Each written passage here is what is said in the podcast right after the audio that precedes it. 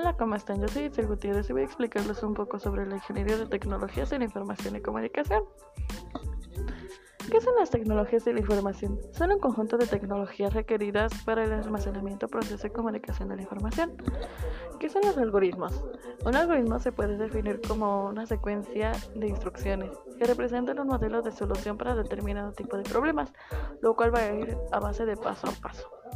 La programación orientada a objetos es un paradigma de programación, un modelo o un estilo de programación que nos da unas guías sobre cómo trabajar con él, el cual se basa en conceptos de clases y objetos.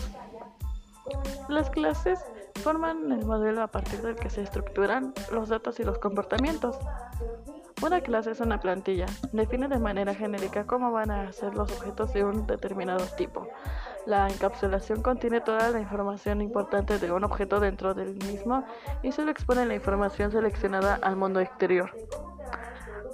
La abstracción es cuando el usuario interactúa solo con los atributos y métodos seleccionados de un objeto, utilizando herramientas simplificadas de alto nivel para acceder a un objeto complejo.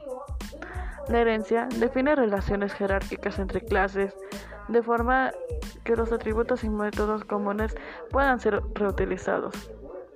También se pueden agregar diferentes métodos o atributos. El polimorfismo consiste en diseñar objetos para compartir comportamientos, lo que nos permite procesar objetos de diferentes maneras. Esto es todo por lo que les vengo explicando. Gracias.